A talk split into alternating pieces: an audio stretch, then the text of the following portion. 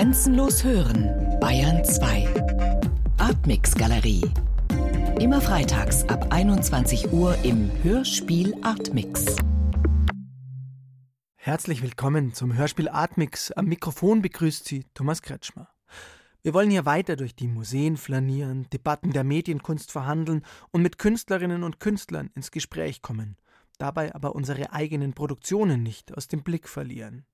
Denn das Hörspieljahr 2020 beginnt im Bayerischen Rundfunk mit gleich mehreren Ursendungen. Pauline Seiberlich stellt die Stücke und ihre Macherinnen und Macher vor.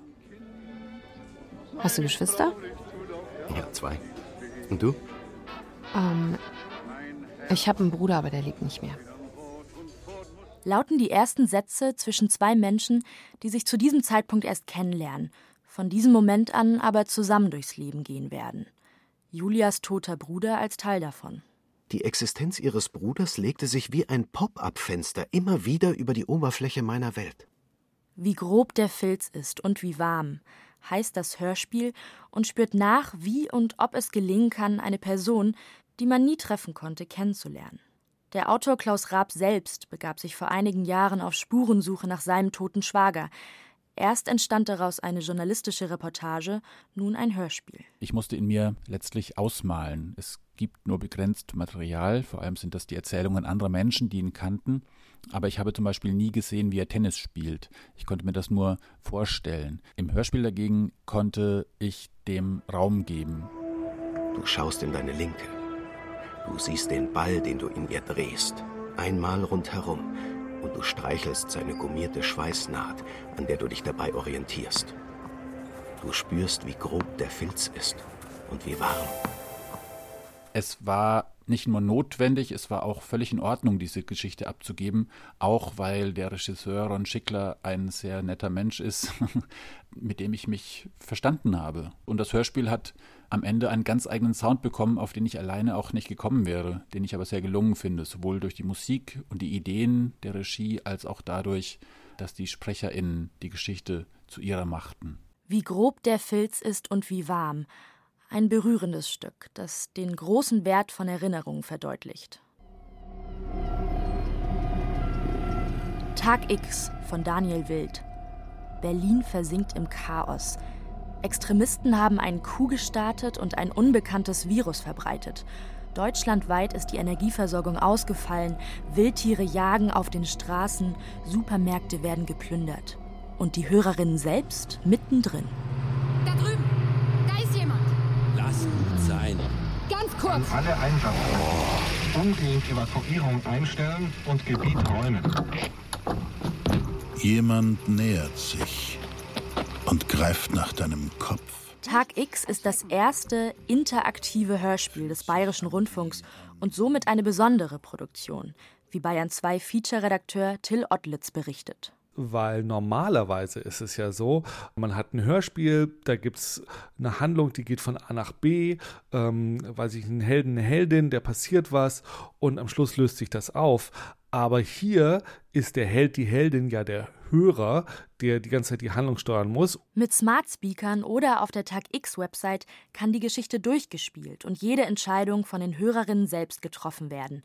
Neben der interaktiven Version wird auch eine Radiofassung gesendet, die nur eine der unterschiedlichen Geschichten erzählt. Man hört zwar einen Strang dieses Hörspiels, aber immer wieder sind kleine Stellen eingebaut, wo man eine Ahnung davon bekommt, wie im interaktiven Hörspiel jetzt hier verschiedene Entscheidungen eingebaut wären. Krallen gewaltiger Pranken bohren sich knirschend in den Boden, als das Tier schnaubend auf dich zuspringt.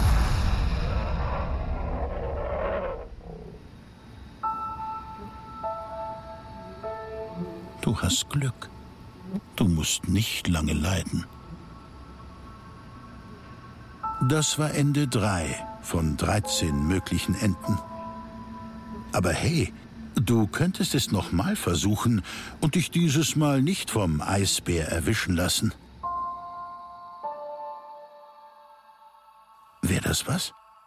Tag X ist ein außergewöhnliches Hörerlebnis für Actionfans, die mittendrin sein wollen in dieser dystopischen Welt. Nicht weniger dystopisch, aber ist auch die Realität, wie das neue Hörspiel Verfahren von Katrin Röggler zeigt. Die Autorin widmete sich dem Prozess um die Verbrechen des NSU. Dieser wurde 2018 mit der Urteilssprechung zwar formal beendet, zahlreiche Wissenslücken aber blieben zurück und der laute Ruf der Zivilgesellschaft kein Schlussstrich.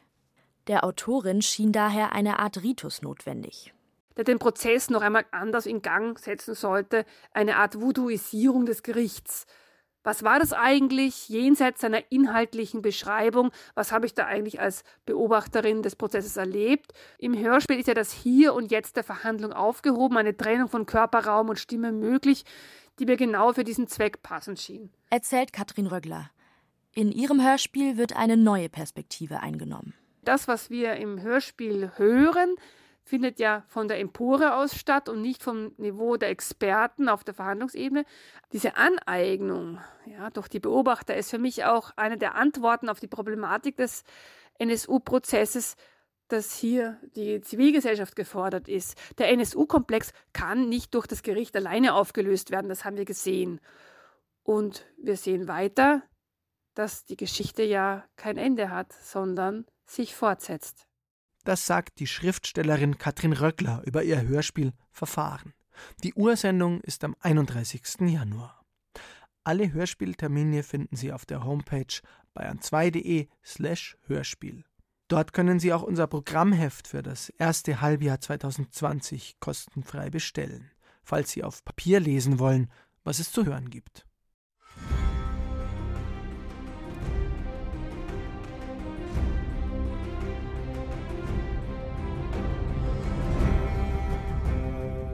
Titelmelodie von Game of Thrones. Kaum eine Serie hat letztes Jahr so viele Menschen angezogen und auch ins Gespräch gebracht. Keine Serie steht so sehr für den Boom und den Hype des Genres in den vergangenen Jahren. Dabei gibt es die Serie als Fernsehformat schon viel länger. Und nicht alle sind so glamourös und aufwendig produziert wie Game of Thrones. Und trotzdem bieten sie viel Stoff für neue Formen. Gleich mehr dazu im Gespräch mit der Hörspielautorin Claudia Kaiser.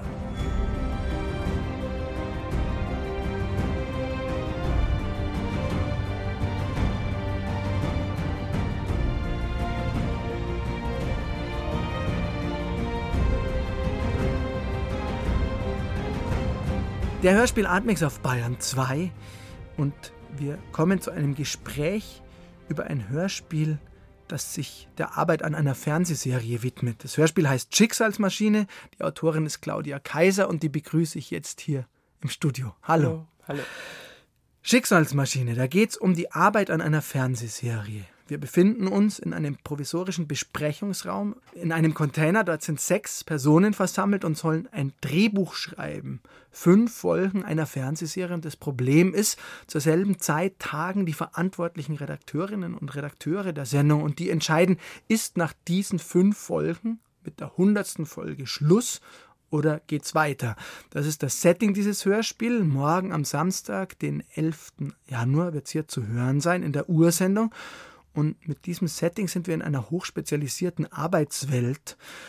Claudia Kaiser, mich würde gerne am Anfang über dieses Fachliche reden. Es geht um das Plotten, um eine Storyline, um Cliffhanger. Ist es so eine spezielle Welt, dass man auch so spezielle Tätigkeiten zu beschreiben hat. Und was ist es überhaupt, zum Beispiel das Plotten? Das Plotten beschreibt eigentlich nur ein Grundgerüst der Geschichte erdenken. Das funktioniert bei Daily Soaps und Telenovelas im Team, weil sehr viel Stoff in kürzester Zeit kreiert werden muss und die Anschlüsse stimmen müssen. Das heißt, es gibt immer einen Head-Autor, der quasi alle Folgen kennt, von Anfang an dabei ist. Und es gibt die Autoren, die wöchentlich wechseln und entweder Outlines schreiben, also quasi wirklich szenische Handlungsgerüste erstellen und das ausarbeiten, was dann wiederum an Dialogautoren geht, die das Ganze in Dialog umsetzen. Also, also es sind drei Schritte. Genau. Eine große Linie, ja, ja. dann die einzelnen Szenen. Genau. Und die sind aber noch ohne Dialoge, die dann nochmal jemand anders schreibt. Oder Genau. wie kann man sich das vorstellen? Ja, also das dann vielleicht auf einer halben Seite wird die Szene ganz genau beschrieben, was passiert.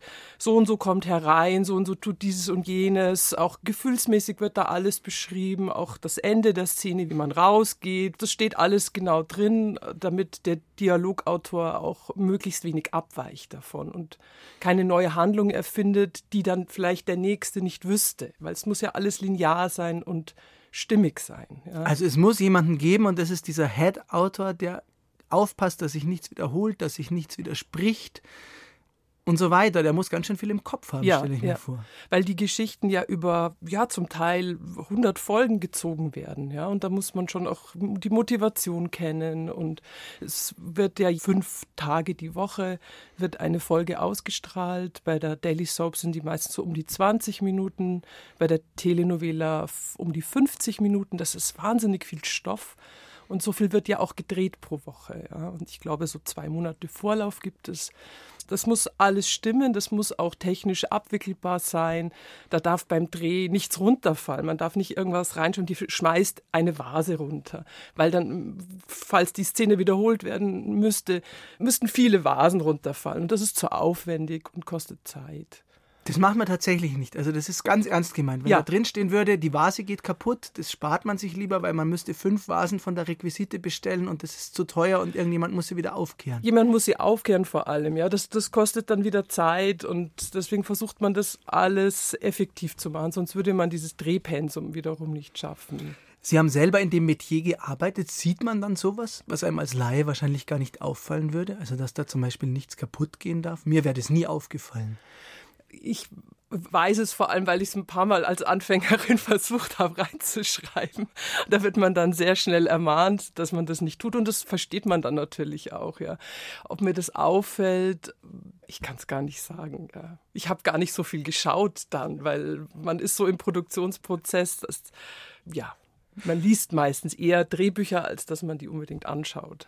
Wir kommen vielleicht zu Ihrem Hörspiel. Das heißt Die Schicksalsmaschine und darin heißt die Geschichte Amelie, eine Frau kämpft um die Liebe. Könnten Sie uns die wichtigsten Protagonistinnen und Protagonisten kurz vorstellen?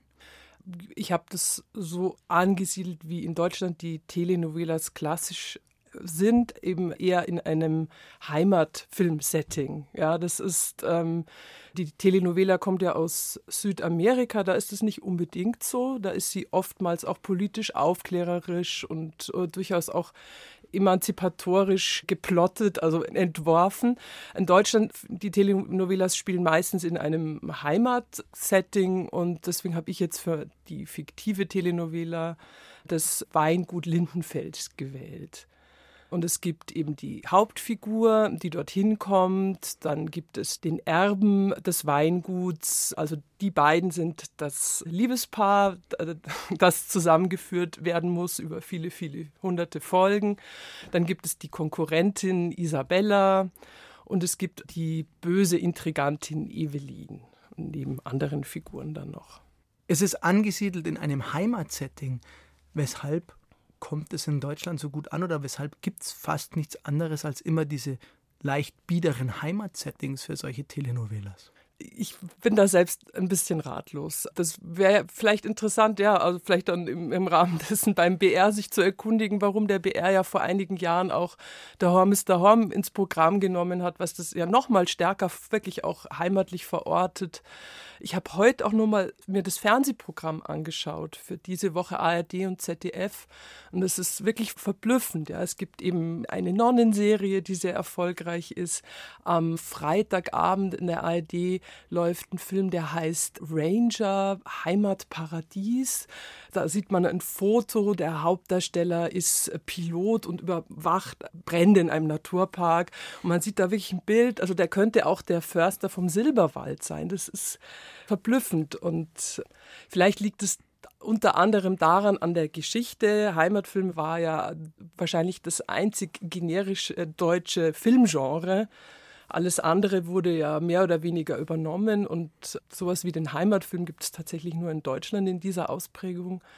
Ja, aber die gute Frage, warum das bis heute so erfolgreich und so beliebt ist oder warum die Sender meinen, sie müssen immer wieder Heimatfilme produzieren. Vermutlich, weil die Quoten Ihnen sagen, dass die deutschen Fernsehzuschauerinnen und Fernsehzuschauer gerne daheim sind oder gerne zu Hause sind. Aber es ist trotzdem interessant, dass das Medium Fernsehen, das ja in anderen Zusammenhängen doch auch für Innovationen gesorgt hat, da wirklich einem auch was die Frauenbilder anlangt, sehr altmodischen Bild eigentlich anhängt. Ja, das ist die Frage. Natürlich gibt es Zuschauer, die das sehen, aber es gibt sehr viele Zuschauer, die das auch nicht sehen wollen. Und da gerade ARD und ZDF ja immer darüber klagt, dass ihr Publikum zu alt ist. Ich glaube nicht, dass sich junge Menschen sowas anschauen oder auch was damit anfangen können ist die Frage, wenn man den Leuten anderes bieten würde, würden sie das vielleicht auch annehmen? Oder ist das einfach, äh, dass Sender eben vielleicht doch nicht sehr wendig sind und auf ihre alten Rezepte zurückgreifen? Das hat sicher auch mit Strukturen zu tun und vielleicht auch mit der Rolle, die das Fernsehen in Deutschland schon auch gespielt hat. Ich habe auch festgestellt bei meiner Arbeit, viele der auch Autoren oder der beteiligten Redakteure sind nicht unbedingt Leute, die eine große Liebe fürs Fernsehen haben. Das, in Deutschland gibt es sehr stark Highbrow, Lowbrow. Ja. Fernsehen wurde lange nicht ernst genommen als Kulturform. Eher das Theater, vielleicht noch der Film. Ja. Viele kamen aus dem Theater und äh, waren nicht wirklich ausgebildete Fernsehleute. Das macht vielleicht einen Unterschied zu anderen Ländern. Nochmal zu Amelie. Eine Frau kämpft um die Liebe, die Telenovela in ihrem Hörspiel Die Schicksalsmaschine. Da gibt es nochmal, was wir gerade schon am Rande gestreift haben, die Frage auch, die sich stellt nach den Frauenfiguren.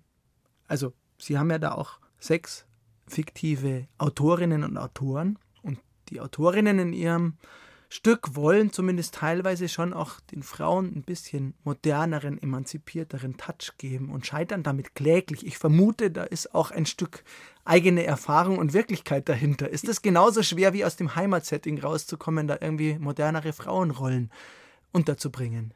Ja, das ist schwierig, weil auch der ganze Rahmen auch nicht dafür gemacht ist. Und dann gibt es natürlich auch unterschiedliche Vorstellungen, auch unter den Autoren, was ist ein modernes Frauenbild.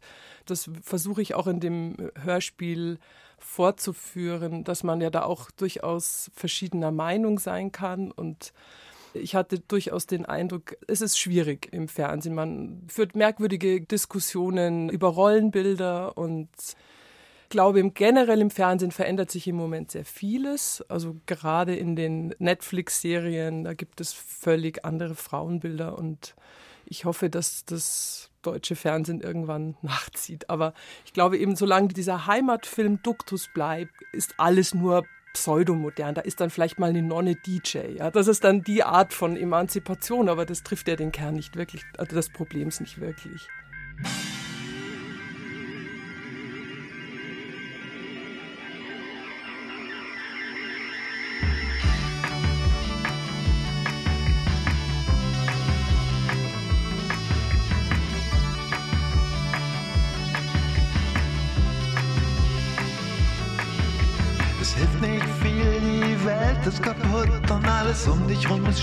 Als du.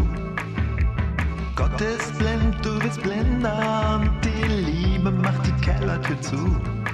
Auf der Straße steht der Tag, du hast seit Wochen kein Wort mehr geschrieben. Und alles, was dir übrig bleibt, ist von vorgestern übrig geblieben.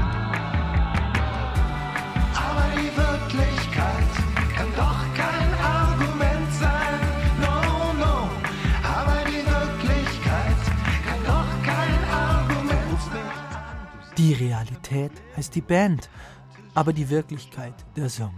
Wir sind mitten in einem Gespräch über die medialen Wirklichkeiten von Fernsehserien, Soaps und Telenovelas. Zu Gast ist Claudia Kaiser. Sie hat das Hörspiel Die Schicksalsmaschine geschrieben. Sechs Autorinnen und Autoren hat sie in diesem Stück in einen zugigen Container gesetzt. Dort sollen sie fünf neue Folgen einer Serie entwickeln im gemeinsamen Brainstorming. Da klopft dann auch gerne die eigene Lebenserfahrung an die Containertür, weiß Claudia Kaiser. Zum einen gibt es natürlich ja auch eine leichte Konkurrenzsituation unter den Autoren. Jeder möchte ja auch seine Geschichte präsentieren oder möchte eine gute Idee haben. Ja. Man will ja da nicht immer abgeschmettert werden mit allem. Und das führt dazu, dass man sich dort sehr schnell eigener Erfahrungen, eigener Lebenserfahrungen bedient. Ja. Also Krankheiten sind ein beliebtes Thema. Ja. Wir brauchen eine Krankheit. Aus dramaturgischen Gründen muss diese Figur erkranken. Was würde sich denn da eignen für eine Krankheit? Dann denkt man vielleicht, ja, ich habe Erfahrung. Ja. In meiner Familie hatte jemand diesen oder jenen Krebs und das heißt, man kann sofort sagen, das funktioniert so und so und die Krankheit läuft so und so ab und schöpft aus eigener Erfahrung oder man hat eine Scheidung durchlaufen und dann geht es jetzt bei einer Figur um, um Beziehungsprobleme. Man hat eine eigene Erfahrung, das heißt, man bringt das häufig ein. Das äh, führt zu der interessanten Situation, dass man sehr schnell sehr viel über seine Kollegen erfährt an persönlichsten Dingen und auch selber sehr schnell aus dem Nähkästchen plaudert. Das ist die Entwicklung, die Sie zeichnen in Schicksalsmaschine, dass die realen fiktiven Figuren mehr und mehr die fiktiven, fiktiven Figuren verdrängen, weil ihre Geschichten immer wilder werden und die angesprochenen Krankheiten kommen rein und das Verhältnis zur Frau oder zur Ex-Frau und zu den Kindern und es überlagert immer mehr die fiktionale Geschichte um Amelie. Daraus lässt sich vielleicht noch die Frage ableiten, das Hörspiel handelt vom Fernsehen mhm. und das Fernsehen ist aber immer abwesend. Wie war das in der Schreibsituation, also über das Fernsehen fürs Radio zu schreiben? Mhm mhm. über das eine Medium im anderen Medium. Mhm. Das macht tatsächlich ja gar keinen so großen Unterschied, weil wenn man Drehbücher fürs Fernsehen schreibt, hat man ja auch seine Figurenlinien, also die Vorgaben, gedruckten Vorgaben. Man jongliert da die Informationen. Man ist ja als Autor nicht am Dreh dabei oder am, am Set, sondern man sitzt ja genauso zu Hause am Computer. Insofern war das kein großer Unterschied. Und interessanterweise, die Daily Soap kommt ja aus dem Radio. Das ist aus den 30er Jahren, das war ja ursprünglich ein Radioformat. Ja, und das dann erst, ich weiß nicht wann, aber erst später ins Fernsehen kam. Und für mich war es auch insofern ganz schön, weil ich mit Radio aufgewachsen bin. Wir hatten zu meinem großen Bedauern, muss ich sagen, keinen Fernseher zu Hause, was dazu geführt hat, dass sehr viel Radio gehört wurde, sehr viele Hörspiele. Allerdings, als ich dann ausgezogen bin von zu Hause und einen Fernseher hatte, habe ich nur Fernsehen gesehen und zwar viele, viele Jahre meines Lebens wahrscheinlich vergeudet mit dem Nachholen. Insofern hatte ich dann auch eine sehr große Liebe zum Fernsehen und äh, das war jetzt für mich eine ideale Verbindung. Claudia Kaiser ist heute im Hörspiel Atmix und wir sprechen über ihr Hörspiel Die Schicksalsmaschine, über ein Team von Autorinnen und Autoren, das Folgen für eine Telenovela entwickelt. Jetzt sind einerseits diese Telenovelas und Daily Soaps, die einen ziemlich schlechten Ruf haben und eher so als, naja, tägliche Unterhaltungsware gelten und seit nunmehr auch zehn Jahren, aber ganz stark in letzter Zeit mit Game of Thrones, die amerikanischen Serien, die bei HBO produziert werden oder von Netflix und die einen Ruf haben fast wie Donnerhall und zeitweise als die neue Form des Erzählens gehandelt wurden. Wissen Sie, ob die amerikanischen Serien ähnlich arbeitsteilig ersonnen, erdacht und geschrieben werden wie die Telenovelas, um die es bei Ihnen geht? Also der große Unterschied ist vielleicht vorab gesehen gar nicht unbedingt mehrere Personen am Schreiben beteiligt sind, sondern die Zeit, die man sich gibt. Das heißt, man hat eine Staffel von 13 Folgen im Durchschnitt und oft ja auch noch nicht mal einen fixen Abgabetermin. Ja. Also ich warte schon sehnsüchtig auf die nächste Staffel von Better Call Saul und, und sie kommt und kommt nicht, weil man kann sich dann auch im Grunde so lange Zeit nehmen, wie man braucht. Also nicht unbegrenzt, aber man muss nicht so termingerecht arbeiten, man kann es überarbeiten, äh, man kann Dinge verändern, wenn man sieht, sie funktionieren nicht. Das ist ein anderes Arbeiten als dieser Zeitdruck, dass man täglich 20 oder 60, 50 Minuten Stoff produzieren muss. Ja. Ich bin nicht ganz vertraut. Ich glaube, in den USA gibt es diese Writers Rooms, wo schon auch Autoren zusammensitzen. Ich glaube, bei diesen bekannten, guten Serien äh, gibt es nicht unbedingt die Trennung Dialogautor und Outline-Autor, aber durchaus auch ein Head-Autor wie bei Breaking Bad, der, der auch Produzent ist, vielleicht auch mal Regie führt. Ja, da macht eine einzelne Person hat einen viel größeren kreativen Einfluss als jetzt zum Beispiel in einer, ja, in so einer seriell Produktion. Also aber wie viel würden Sie sagen, haben die gemeinsam? Ist es jetzt nur das Serielle oder gibt es darüber hinaus noch Gemeinsamkeiten? Also sind die aus demselben, wie soll man sagen, aus der gleichen Ursuppe entstanden oder ist das eine mit dem anderen gar nicht zu vergleichen, obwohl es beides seriell erzählt? Es ist schwer zu vergleichen, weil ja gerade die neuen Fernsehserien ja auch versuchen, diese starren Strukturen aufzubrechen. Ja? Also vielleicht als Beispiel Breaking Bad ähm, erzählt vielleicht dann eben die berühmte Fliegen-Episode, wo man mehr oder weniger eine Folge, zwei Menschen und eine Fliege in einem Raum hat. Man hat nicht mehr diese starre Dramaturgie. Bei Daily Soaps und Telenovelas hat man ja drei Handlungsstränge jeweils, den A, B und den C-Strang, die dann ineinander verwoben werden. Ja. Das hat man bei solchen Serien nicht mehr zwingend. Ja. Man kann es haben, vielleicht auch nur A und B oder vielleicht mal nur den einen und nur den anderen und es ist alles ein bisschen aufgelockert, also aufgeweichter. Es ist nicht mehr so starr. Also es ist mehr Raum für kreatives Entwickeln? Ja. Kann man es so übersetzen? Ja, auf jeden Fall, ja. Man hat ja auch keine Werbepausen mehr beim Streaming. Das war ja vorher auch noch was, was eine Folge dramaturgisch strukturiert hat. Man musste auch so kleine Cliffhanger zwischendrin haben, Spannungsbögen, die der Werbepause folgen. Das hat man alles nicht mehr.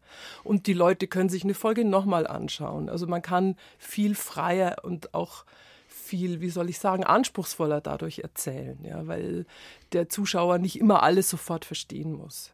Oder wenn er was vergessen hat, kann er nochmal nachschauen. Ja, man muss nicht die Informationsvergabe dreifach, vierfach, fünffach machen. Das, glaube ich, tut der Sache auch gut.